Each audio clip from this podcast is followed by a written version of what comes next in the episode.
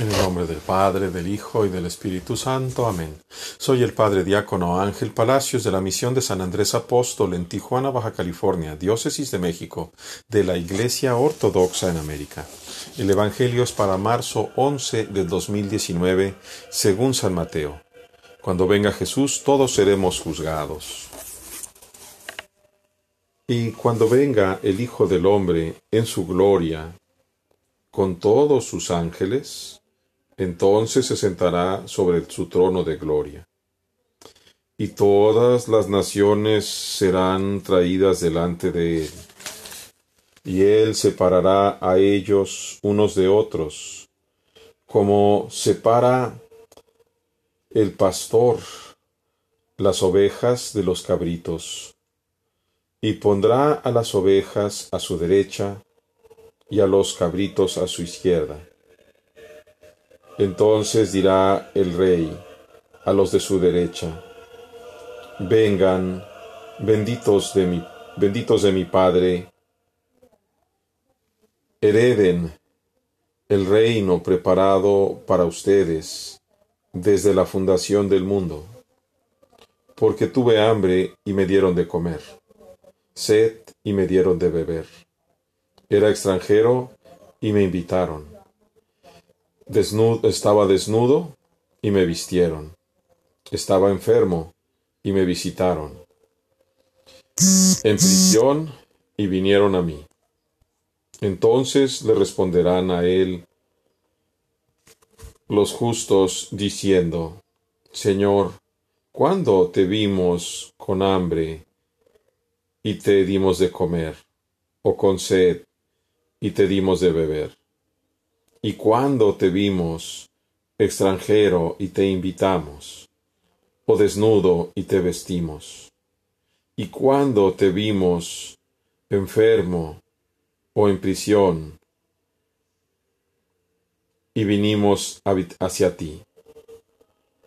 Y contestándoles el rey les dirá a ellos, Amén, en verdad les digo, que tanto como lo hicieron como uno de estos hermanos míos, los menores, conmigo lo hicieron.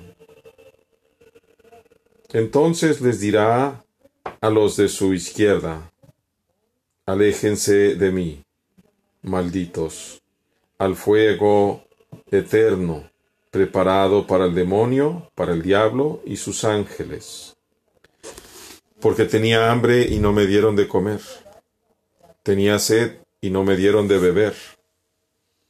Era extranjero y no me recibieron. Desnudo y no me vistieron. Estaba enfermo y en prisión y no vinieron hacia mí. Entonces le responderán también ellos diciendo, Señor, ¿cuándo te vimos con hambre o sediento o extranjero o desnudo o enfermo o en prisión, y no fuimos a servirte? Entonces le responderá a ellos diciendo, en verdad les digo, que tanto como no lo hicieron con uno de estos dos pequeños, tampoco a mí me lo hicieron. Y entonces estos irán al castigo eterno y los justos a la vida eterna. Gloria a ti, Señor Jesús, gloria a ti. Cuando venga Jesús todos seremos juzgados. Qué importante dejarnos de inventar, dejar de torcer la Sagrada Escritura. Qué desesperación oír a los que se supone que son maestros en la recta doctrina torcer las cosas diciendo que porque uno que estaba en el presbiterio murió, ya está en la casa del Padre. Qué mentira tan grande. A ver, pídele entonces un milagro para que te lo conceda. Si está delante de Dios, seguramente Dios le permitirá interceder por ti. Es la forma más directa de saber cuando una persona realmente es un santo, cuando está delante de Dios. Y no somos juzgados en un momento y luego en otro. Hay un solo juicio. los teólogos se meten en una serie de vericuetos y terminan diciendo herejías y hablando de un Dios que no existe cuando comienzan a inventar. Cuando comienzan, como tenían que decir que había un juicio inmediato, pues era necesario decir que había un juicio inmediato para decir que la gente se va al purgatorio. Porque si no se fuera al purgatorio, entonces no se pudiera cobrar una indulgencia. Y si no se cobra la indulgencia, entonces no hay negocio.